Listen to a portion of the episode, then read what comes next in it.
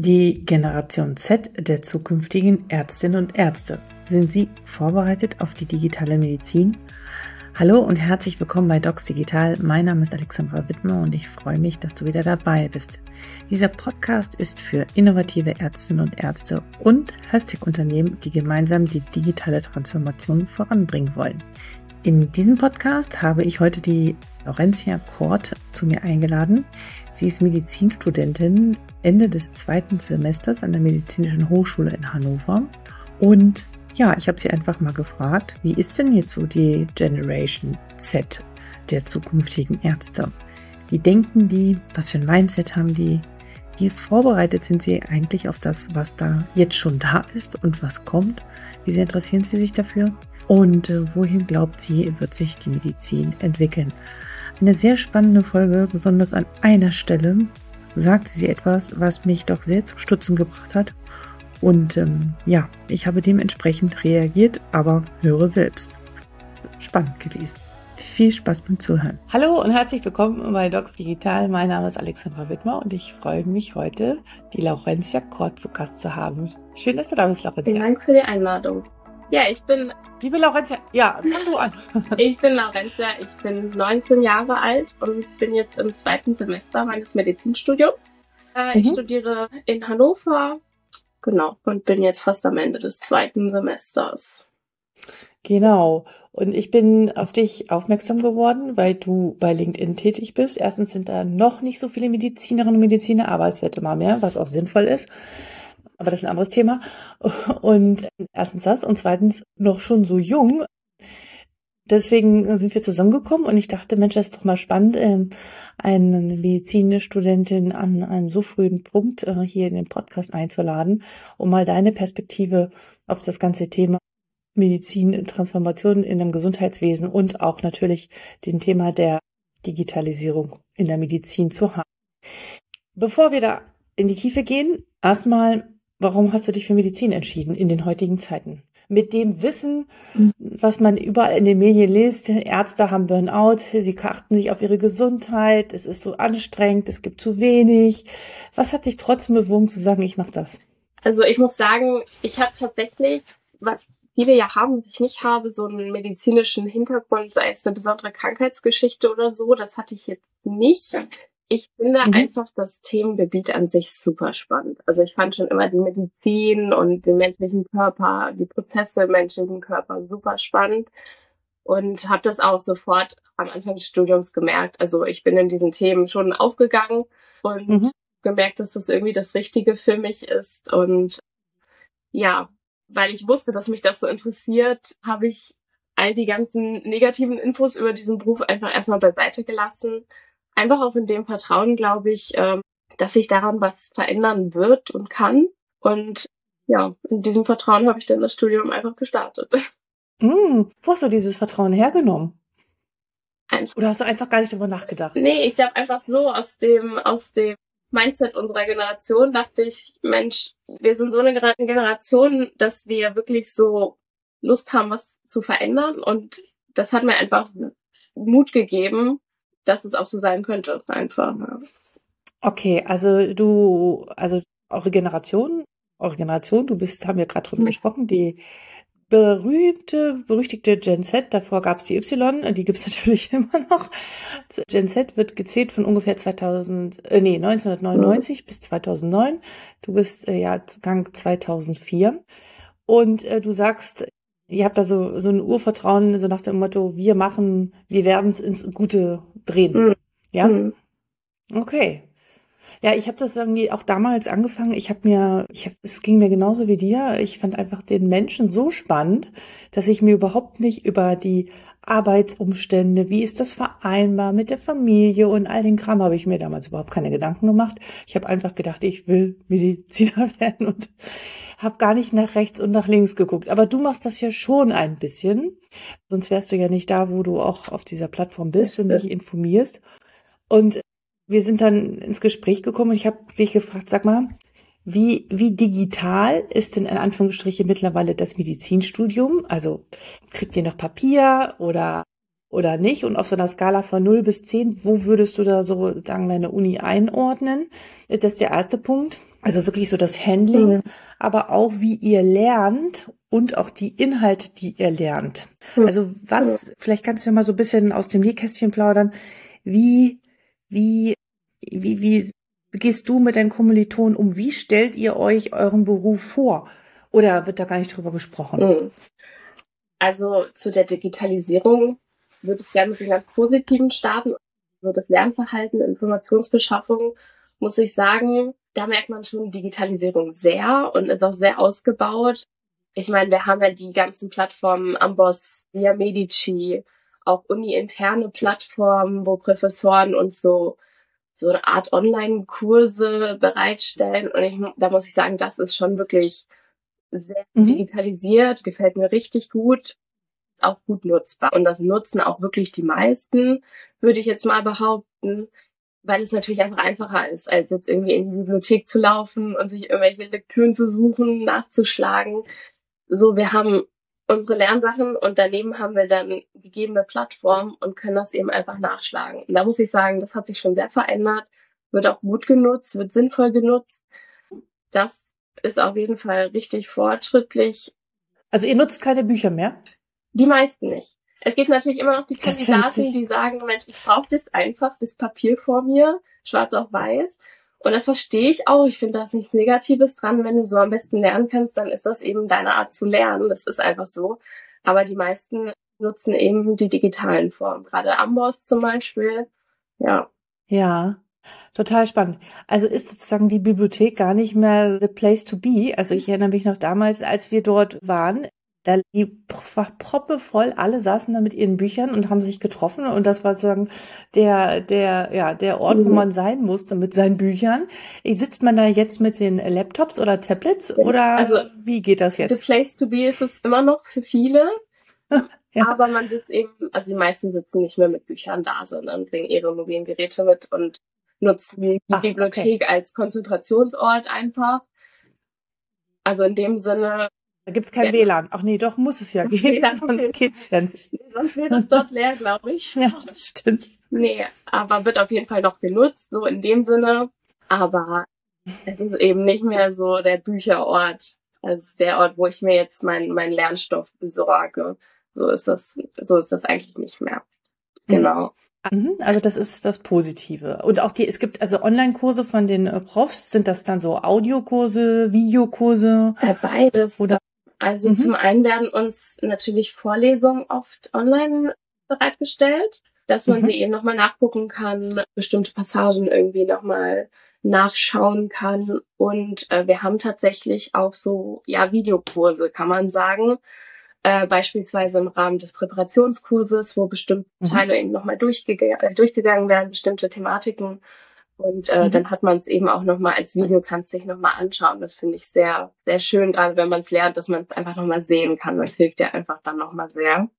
Mhm. Ja, das Negative kann ich dann ja gleich umswitchen, ist einfach noch der Papierkram. Also für fast, oder ich glaube eigentlich für jeden Kurs, den wir bisher hatten, haben wir noch so einen Batzen, so einen Block bekommen, ein Skript. In einem Fach weiß ich noch, wurden wir gefragt, ob wir es als Skript haben wollen oder ob wir es als Online-Version nutzen wollen. Das fand ich sehr gut, weil eben die meisten benutzen es eh auf dem Tablet. Also meistens wird ja sowieso eine Online-Version des Skriptes dargestellt, bereitgestellt.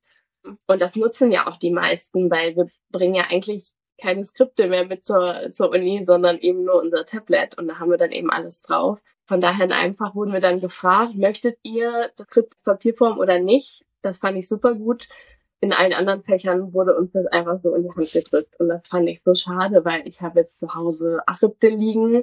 Da steht kein mhm. Wort drin, das habe ich nie benutzt. Was mache ich? Papierverschwendung. Ja, das ja. fand ich wirklich schade, und, ja. Und ist es nicht so, dass auch da die, die, die Studenten und Studentinnen hingehen können und sagen, hey, wir brauchen das nicht mehr? Also mhm. gibt es da so Bewegungen in die Richtung gehen, so nach dem Motto, ähm, die Zeiten haben sich verändert, passt euch mal an? Gar nicht, habe ich jetzt nicht so erlebt. Äh, ich habe ich hab mal mit einer spannend. Professorin darüber gesprochen, aber sie meinte, das so ein bisschen nicht in meiner, es liegt nicht in meiner Macht.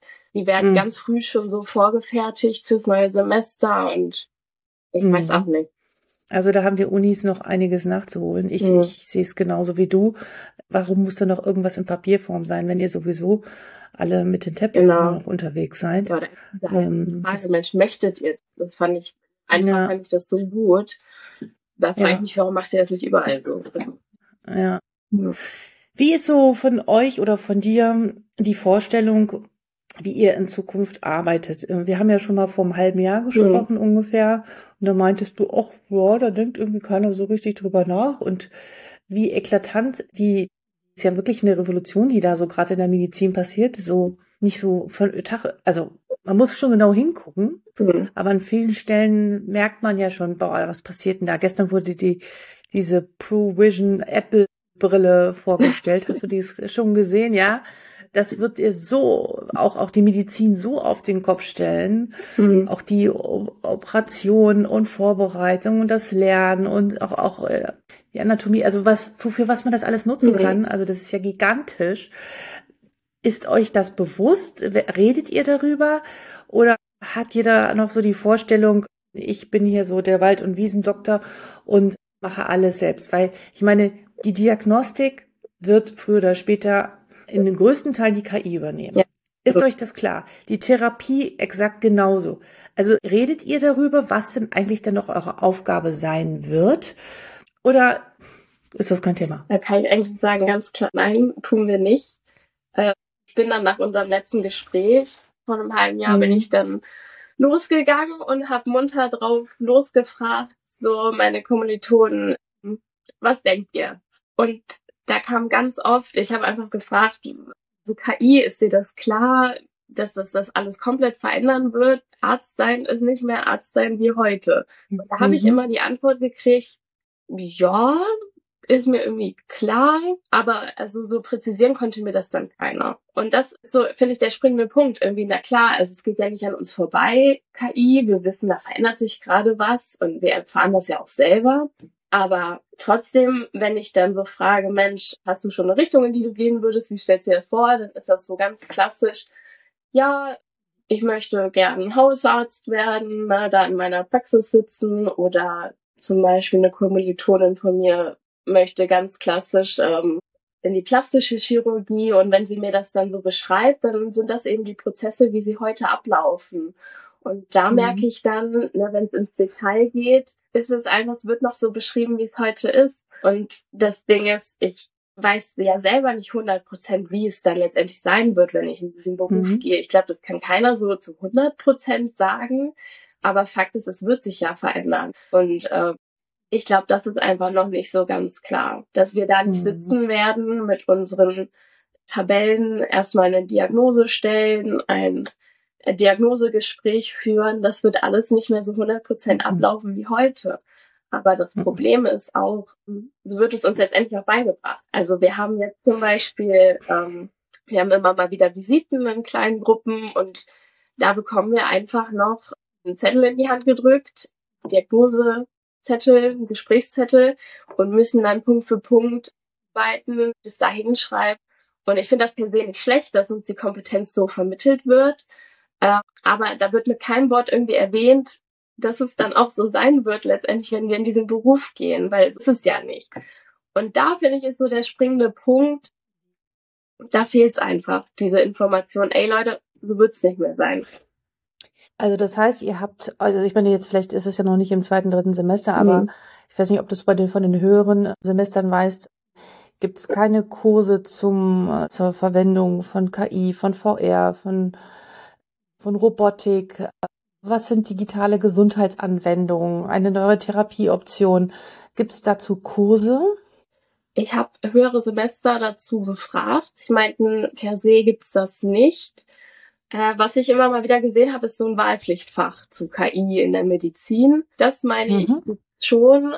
Wahlpflichtfach ist natürlich dann aber auch nur eine kleine Menge an Menschen. Und ähm, eine Kommilitonin meinte, die war, glaube ich, im dritten, vierten Jahr sowas um den Dreh und sie meinte, im äh, Bereich von Sozialpädagogik wird das scheinbar einmal erwähnt, dass KI irgendwie übernehmen wird und wir als Ärzte und Ärzte werden natürlich trotzdem noch den persönlichen sozialen Part übernehmen. So hatte sie das beschrieben. Und mehr wurde KI dann aber auch nicht erwähnt im Rahmen ihres Studiums bis zu diesem Zeitpunkt. Also ja. Ja, erstaunlich. Ich meine, ich glaube, der Lernzielkatalog, der neue, der wurde 2019 oder sowas schon das erste Mal vorgestellt, bis das wirklich in die Umsetzung geht. Ich glaube, es wurde schon wieder verschoben. Da kommt es vor, äh, da steht drin, ja. digitale Kompetenzen sind notwendig, aber gelehrt wird es an vielen Universitäten teilweise noch nicht und wenn halt so in freiwilligen Kursen. Also eine, eigentlich eine absolute Unmöglichkeit. Ja. Weil ich bin der Meinung, dass diese Datenkompetenzen, die Umgang mit Studien, mit evidenzbasierter Medizin, wie kann ich Daten interpretieren, wie kann ich, was ist eine KI, wie weit kann ich mich drauf verlassen? Mhm. Diese Skills gehören zum Grundsatz eines jeden Arztes. Ich würde sagen, fast sogar mehr, oder sage ich immer so ein bisschen überspitzt, als zu wissen, wo der Ursprung Ansatz eines Muskels ist. Wirklich. Also, das ist, also das so hinterher. Ich meine, wir reden ja immer äh, von der, von dem Schulsystem und das Bildungssystem, wie weit das hinterherhängt und was meine Kinder da lernen und wo ich denke so, nee, die brauchen was ganz anderes, aber der Arzt oder die Ärztin braucht auch was anderes. Und habt ihr solche Kurse jetzt zum Beispiel zum Umgang mit Studiendesigns, Datenkompetenzen? Wie kann man, wie kann man das lernen? Also, dass ihr darin fit seid, Studien auch zu lesen und nicht nur im Rahmen der optionalen Doktorarbeit, die dann irgendwann mal vorkommt, weil Daten zu erkennen und zu interpretieren, um dann die Patienten zu transportieren. Das wird eine der Hauptaufgaben des mhm. Arztes sein, kombiniert mit der sozialen Kompetenz, eine richtig, also kommunikativ richtig stark zu sein. Mhm. Gibt es Kurse zur Datenkompetenz und gibt es Kurse zur Kommunikationskompetenz? Äh, Kommunikationskompetenz, ja. Haben wir auch mhm. immer wieder so Themenwochen. In waren mhm. das zum Beispiel, wir hatten Themenwoche Krebs und dann hatten wir so einen Kommunikationskurs zum Überbringen schlechter Nachrichten. Also sowas mhm. kommt scheinbar immer mal wieder. Finde ich auch super gut, waren auch super gestaltete Kurse, also wirklich sehr hilfreich. Ähm, mhm. Ja, sowas. Also das hatte ich zum Beispiel noch nicht. Das gab es bei mir noch nicht. Ich glaube, das, das liegt auch ein bisschen ja. am Modellstudiengang, das sagen viele. Das mhm. ist ja dieser ein bisschen mhm. erneuerte Studiengang. Und da wird, da kommt ja eben die Praxis schon sehr früh und soziale Kompetenz gehört ja. mal zur Praxis und das wird schon thematisiert, finde ich super. Mhm. Datenrecherche, ähm, da kommt so ein bisschen was im Rahmen von so einem Modul, das heißt, das heißt das Wissenschaftsmodul. Das mhm. hat jetzt bei uns schon im ersten Semester gestartet und da ging es so ein bisschen darum, was ist äh, Wissenschaft für mich, welche Relevanz hat Wissenschaft jetzt so in meinem Jahrzehnt. Und ähm, das ist ein Modul, das geht beide ich bis ins dritte Jahr weiter, wird dann immer wieder vertieft äh, bezüglich wissenschaftlicher Recherche und so weiter, wissenschaftlichem Arbeiten. Und äh, genau, das erstreckt sich eben bis zu dem Zeitpunkt, wo eben viele dann vor der Doktorarbeit stehen. Und in dem Rahmen geht es, glaube ich, auch so ein bisschen um, äh, ja, darum, Datenkompetenzen zu entwickeln. Also sowas ist auf jeden Fall schon vertreten, würde ich jetzt behaupten, mhm. ja. Mhm. Mhm. Wie ist der Umgang mit den Älter, älteren, naja, den älteren Ärztinnen und Ärzten? Wenn du jetzt so deine deine Generation so wahrnimmst und äh, dann völlig zu der, aus der ich komme, ich bin, ich glaube, ich gehöre zu der äh, X ich glaube, die hieß mal Generation Golf oder sowas. genau. Was für Unterschiede stellst du fest, so im Mindset oder im Verhalten? Oder ist dir da noch gar nichts mhm. aufgefallen? Also was macht so, was ist anders?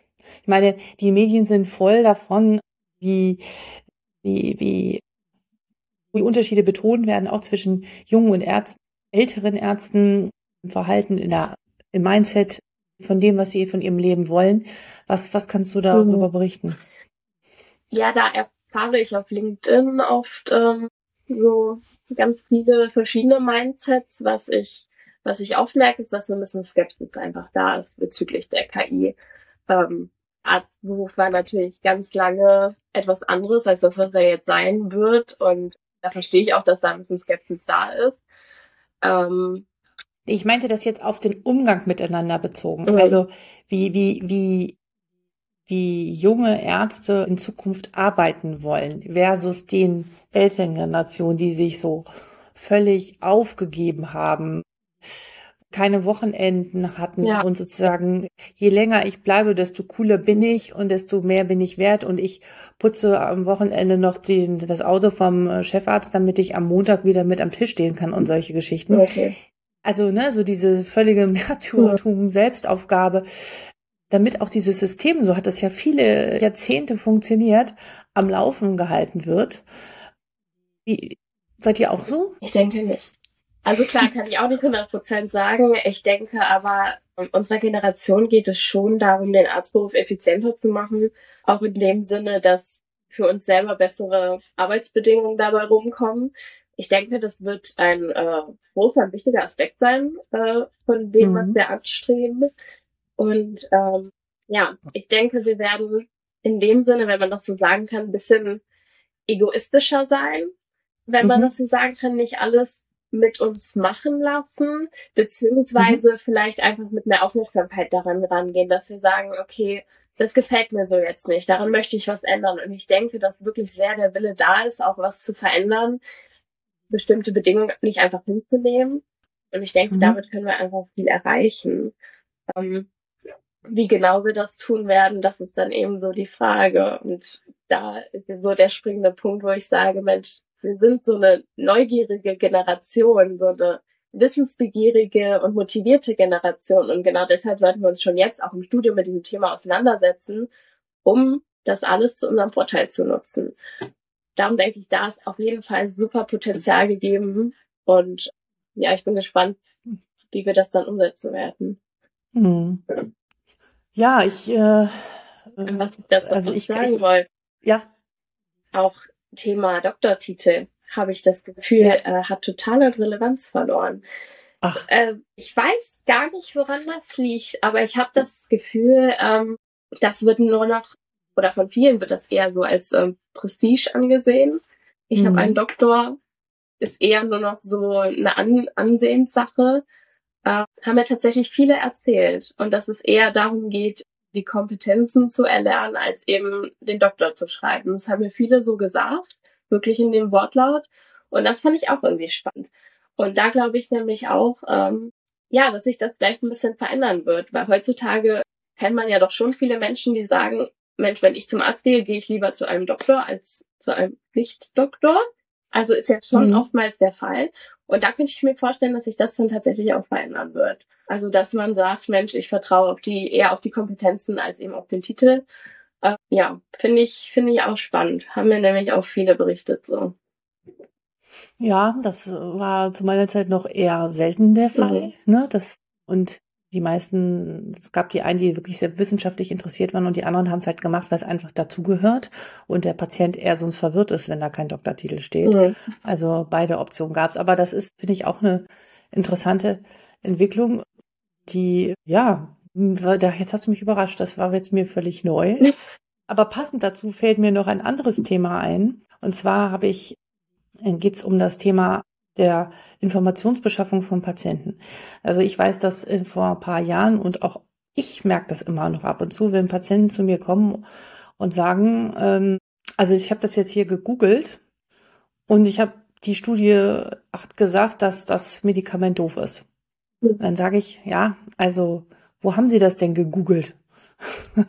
ja, das weiß ich nicht mehr, auf welcher Seite ich das gefunden habe. Und lernt ihr auch damit umzugehen, mit Patienten darüber zu sprechen, woher sie sich ihre Informationen beschaffen, weil wir müssen als Ärztinnen und Ärzte viel mehr mit den Patienten in Dialog gehen und sie aufklären, wo haben sie es denn wirklich her? Mhm. Letztendlich hatte die Patientin das von irgendwie so einer Frauenzeitschriftseite, wo sie mir dann erzählt hat, dass Antidepressive alle abhängig machen und nichts bringen. Dann habe ich gesagt, na, also nee, so ist es nicht. Und dann sind die Leute dann schon so verfestigt in ihren Meinungen. Mhm. Und dann hat sie, egal was ich gesagt habe, meinte sie, ja, aber da habe ich das und das gelesen. Und ich merkte so innerlich, wie ich wütend wurde, ja. Und dann dachte ich so, nee, nee, nee, nee, du darfst jetzt hier nicht wütend werden. Du musst sagen, du musst es anerkennen und validieren und sagen, aha, interessant, Frau Müller. Wie kommen Sie denn darauf, dass das da die richtige Information ist? Und Mhm. es ist so wichtig, an den richtigen Stellen zu gucken. Und lernt ihr das, wie man damit umgeht? Weil jeder Patient googelt natürlich äh, heutzutage oder wird demnächst irgendwelche KIs nutzen, die noch fanziger sind, um ihre Symptome zu checken. Natürlich kommt keiner mehr ohne zu uns. So. Mhm. Geht ihr darauf ein? Lernt ihr da in der Kommunikation mit dem Patienten drüber zu sprechen? Gar nicht. Nee. Mhm. Muss ich auch selber zugeben, dass ich so konkret über das Thema auch noch nie nachgedacht habe, aber lernen wir nicht. Nee, wird nicht ja. thematisiert. Weil die Patienten, die haben ihre eigene Meinung. Ja. ja. Also mhm. ich, vor kurzem habe ich einer Jungfrau ausführlichst die Wirksamkeit, Nebenwirkungen von Antidepressiven erzählt und am Ende meinte sie dann zu mir so, naja, ich guck mal dann, was ich dann mache. Ich frage mal meine Kumpels auch in Twitter in den USA. Und da dachte ich so, oh nee. Okay. Was habe ich jetzt, warum habe ich jetzt diese Zeit investiert, ja? Und ja, weil sie dann auch teilweise ja, dann andere, den anderen Quellen mehr vertrauen oder irgendwelchen Influencern, die zufälligerweise auch schon mal die Erkrankung hatten und denken, na gut, wenn der das hatte, dann habe ich das genauso und dann ist bei mir das gleiche Problem. Mhm. Und auch das, finde ich, gehört mit zu einer ärztlichen Kompetenz in Zukunft, darüber zu sprechen und das ins richtige Licht zu rücken und zu sagen, es gibt Leitlinien. Ich zeige teilweise dem Patienten die Leitlinien. Mhm. Sagen Sie, gucken Sie mal hier, da steht das so und so. Bei der und der Symptomatik ist das indiziert. Ja, aha, interessant. Dann hole ich sie zu mir mal am Computer ran, also an, an einen PC ran und zeig ihnen das dann. Mhm. Nee, Aber auch kein Thema. Nee, wobei wird ja auf jeden Fall Thema sein. Und äh, auch so von den ganzen Gesundheits-Apps, Gesundheits-Variables, ja. die wir nutzen, merkt man, dem traut man manchmal mehr als einem anderen. Und das ist einfach, weil das so verbreitet ist, weil das so oft thematisiert ist. Man wird jeden Tag damit konfrontiert. Man vertraut den Daten an. Und ich finde, da ist gerade auch unsere Generation so ein bisschen äh, ja, anfällig für, beziehungsweise ich habe das Gefühl, wir sind, wir sind sehr bereit, viele Daten von uns preiszugeben, beispielsweise im Rahmen von solchen Variables. Mhm. Äh, bin ich manchmal überrascht, was wir da alles preisgeben, freiwillig. Und diese Daten werden natürlich genutzt. Und äh, da werden uns dann, keine Ahnung, Berichte über unsere eigene Gesundheit bereitgestellt. Ähm, klar, dass man daran dann auch glaubt. Und das finde ich spannend, weil dadurch kann ja wiederum, können die Ärzte einfach an Autorität verlieren, weil wir ja unsere besagten Wearables haben, die uns da jeden Tag einen Bericht geben und das sind so zwei, zwei Seiten, die vielleicht gegeneinander spielen können. Finde ich spannend, ja. Ich finde deine Aussage spannend. Autorität verlieren. Ah. Ja. Ja, aber in dem Sinne kann man das doch sagen das ist ja irgendwo ein Autoritätsverlust, wenn ein Patient jetzt zu mir kommen würde und sagen würde, ja, aber Google sagt das und das, ich vertraue dem jetzt. Dann verliert meine Aussage oder meine, meine ärztliche Meinung an Autorität, was ja nicht heißt, dass vielleicht meine Meinung immer die richtige sein muss, aber letztendlich, ich habe diesen Beruf erlernt, um äh, für eine bestimmte, für eine bestimmte Diagnostik ein, ein Urteil abzugeben, eine, ja, eine Behandlungsmethode vorzuschlagen und wenn diese nicht mehr. Genau. Ja. Genau, aber ich glaube, da, da sind wir am Pudelskern angekommen. Ich glaube, dieses, der Arzt ist der Wissende und der Patient ist der Unwissende.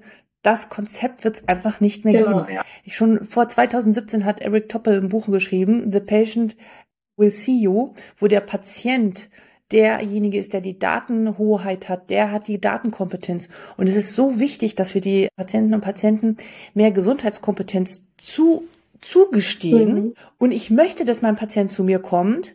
Und das ist ein, das ist der Mindshift. Ne, du sagst Autorität des Arztes.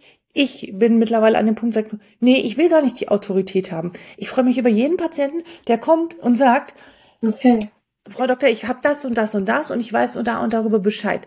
Mein Gott, wie toll ist das denn? Umso entlasteter bin ich ja und ich sehe mich in einer Art partnerschaftlichen Rolle, wo ich nur eine Korrektur angebe. Es ist eine partnerschaftliche Ebene und nicht der Arzt ist der Autoritäre, der Wissende und der Patient ist es nicht. Jede KI mhm. weiß mehr über Medizin als wir. Aber also ich will das jetzt gar nicht, das ist jetzt gar nicht böse gemeint, aber ich finde spannend, wie sozusagen du dieses ja dieses Rollenbild mhm. noch siehst. Ich gehe davon aus, dass das bei vielen noch so der Fall ist. Ja. Ne? Also ich, auch, ich meine, ich habe ja auch diese Wut gespürt, wo ich dachte, hm, erzählt die mir hier, was, was die Studie da gesagt hat und was stimmt und nicht stimmt. Da habe ich gedacht, nee, ich, ich habe sie dann gelobt, habe gesagt, toll, dass sie sich so informieren. Sie kümmern sich wirklich mhm. darum, dass es ihnen besser gehen soll. Ja, also ich habe es dann in, versucht, in, in, eine, in eine andere Bahn zu lenken und habe dann gesagt, das finde ich fantastisch, dass sie das machen. Mhm. Dabei ist es aber wichtig zu gucken, wo sie ihre Informationen bekommen. Und ich kann Ihnen ein paar Seiten nennen, und das ist, finde ich, auch wichtig, dass wir als Ärzte das können, wo sie die richtigen oder wo sie verlässliche, Absolut. wissenschaftlich fundierte ja. Daten bekommen, auf die sie sich verlassen können und die, ja, die in Anführungsstriche safe sind und nicht irgendwo bei irgendeinem Influencer zu schauen, der da mal ja. irgendein Problem hatte. Und das ist aber das Rollenbild des Arztes, was sich dahingehend verändern wird. Wir haben nicht mehr das Wissen. Ja alle KI weiß mehr als wir. Die Kunst ist es zu wissen, wo wir gucken, wo finden wir Informationen. Und die zusammenzutragen und den Patienten zu übersetzen. Diese ganzen Daten, die wir dann zur Verfügung haben. Der Patient hat alles bei sich. Absolut. Was denkst du, was ich jetzt, was denkst du darüber, wenn ich das so sage? Dass, dass du komplett recht hast. Und dass man ja an mir jetzt sieht, dass da einfach der, diese Erfahrungswerte fehlen und die Rolle des Arztes, man könnte ja einen Unikurs, könnte man eigentlich so benennen, die Rolle des Arztes in 10, 20 Jahren. Und ich finde, man, man sieht jetzt ja auch daran, wie, wie ich das so sehe, dass da einfach noch, das ist total ausbaufähig und das müssen wir einfach, ja. das muss man uns lehren, das muss man uns einfach lehren, wie wir in Zukunft damit umzugehen haben. Und ähm, ja. Genau, aber es kann auch nur gelehrt werden, wenn auch die älteren und Erfahrerinnen, äh, Kolleginnen und Kollegen dieses Bewusstsein schon haben. Und daran hapert es ja an vielen Stellen auch noch. Ne? Also wir sind mitten in dieser Transformation und wie ich würde sagen, wir sind immer noch ganz am Anfang, aber allein, dass wir hier beide drüber sprechen und zu sagen, uns hier zusammenbringen und andere das wieder hören, äh, wird jetzt schon wieder zu einem veränderten, einer, einer Haltung und ein bewussten Reflexion über dieses Thema führen. Und die Rolle des Arztes wird ganz anders sein als mhm. jetzt. Ganz anders. Und jeden Tag mehr, also mit dem ich mich hiermit beschäftige, desto mehr bin ich davon überzeugt und sie wird nicht ersetzt, ne? Das ist ja immer so diese Sorge. Aber sie wird von denjenigen ersetzt, also die Ärzte werden die Ärzte ersetzen, die sich nicht um diese Transformation kümmern und mit dieser digitalen Zeit gehen. Mhm. Davon bin ich überzeugt. Absolut. Und insofern finde ich es unheimlich wichtig, das auch in die Universitäten zu bringen und auch den jungen Kolleginnen und Kollegen mit an die Hand zu geben. Ja. Einfach uns darauf vorbereiten. Das, das wäre mir wichtig. Und darauf ja. vorbereiten, dass es anders sein wird. So. gibt es, letzte Frage, gibt es so Mentoring-Programme bei euch, wo ihr, wo, wo erfahrene Ärzte euch so ein bisschen den Karriereweg leiten und sagen, okay, die und diese Möglichkeiten gibt es mhm. oder gibt es das nicht? Also ich kann da wirklich nur jetzt fürs erste Studienjahr sprechen. Nein, gibt es soweit nicht. Mhm. Ich könnte mir gut vorstellen, dass das äh, im Rahmen späterer Studienjahre kommt. Viertes, fünftes Jahr, mhm. wo es dann auch schon aufs PJ zusteuert. Bestimmt. Mhm. Ähm, bisher noch nicht, ne? Mhm. Gibt es ein Buch, das frage ich immer jedem zum Ende, ein Buch, äh, das dich inspiriert hat oder das du mal gelesen hast, außer die medizinischen Bücher, die du auf dein Tablet liest, das dich, ja, das du gerne mit uns teilen möchtest. Von Sarah Eitouch gibt es ein Buch mhm. Ausgeblutet, heißt das. Ähm, ein sehr radikales Buch auch irgendwie. Eine Unfallchirurgin, die so aus ihrem Alltag erzählt. Ähm, Ah, ich glaube, ich weiß, was du mhm. meinst. Mhm. Sehr harte Formulierung, sehr ehrliche Formulierung, aber, Entschuldigung, einfach sehr real. Sehr real hat sich das mhm. angefühlt, das zu lesen. Und sie hat wirklich einfach knallhart die Probleme des Gesundheitssystems angesprochen. Und fand ich super spannend, fand ich wirklich super spannend. Hat mir einfach die Realität einmal vor Augen gerufen, was ja super wichtig ist einfach. Und mhm. dann können wir die Probleme ja eben auch angehen ja, das hat mich sehr beeindruckt, das Buch. Das fällt mir jetzt gleich so ein. Und hat nicht dazu geführt, dass du sagst, das mache ich nicht mehr. nee, man muss da jetzt ja eigentlich eher in Motivation umwandeln, dass man ja, Probleme, genau. aber ich, ich kann was dazu beitragen. Das ist ja eigentlich das Schöne. Super. Das finde ich ein total schönes Schlusswort. Ich danke dir, liebe Lorentia, dass du da ich warst und wünsche dir für die nächsten Semester und deinem Studium weiterhin alles Gute. Okay. Und äh, vielleicht gründest du ja eine AG Digitalisierung. Mindset, keine Ahnung. Man kann ja auch aus der, man kann ja auch aus der, Pati aus der Patienten, aus der Studentenperspektive einiges bewegen in diesen Astas. Gibt's das noch? Ja, das gibt's. In diesen, genau.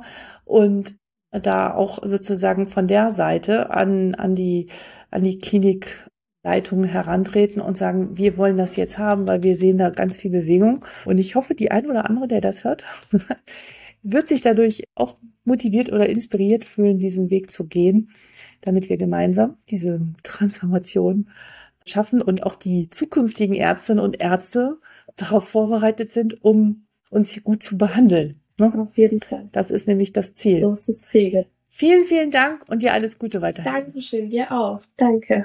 Ja, vielen Dank für deine Zeit. Schön, dass du bis jetzt dabei geblieben bist. Was ist deine Meinung dazu? Hast gemerkt sicherlich, wie sehr ich an der einen oder anderen Stelle energisch meine Meinung vertreten habe. Was denkst du darüber? Bitte schreibe mir unter info@docsdigital.de. Vielen Dank. So, und jetzt noch ein Punkt in eigener Sache. Bis Mitte Juli 2023 kannst du dich als interessierte Ärztin oder Ärztin auf meiner Webseite noch im Formular eintragen, kostenlos, unverbindlich, falls du digitalen Unternehmen, Hashtag-Unternehmen bei der Produktentwicklung von Anfang an bis zum Ende an verschiedensten Stellen mit deiner klinischen Expertise unterstützen willst. Ich vermittle sozusagen ja, ärztliche Beraterinnen und Berater an Health-Tech-Unternehmen. Momentan alles noch ganz persönlich und händisch, um erstmal herauszufinden, ist dort wirklich ein Bedarf. Es scheint so zu sein und die, ja, die richtigen Leute zusammenzubringen. Es ist keine Voraussetzung, dass du jetzt schon dich in dieser Branche auskennst. Das Wichtige ist, dass du klinische Erfahrung hast, egal ob in der Praxis, im MVZ, in der Klinik oder sonst wo. Also schauen und ich mache zu diesem, zu diesem Formular noch einen Link in diese Shownotes. Und ähm, ja, ich freue mich, wenn du dich noch beteiligst. Wie gesagt, die Möglichkeit besteht noch bis Mitte Juli. Und dann mache ich erstmal diese Runde zu. In diesem Sinne wünsche ich dir eine schöne Zeit und bis bald, Alexandra.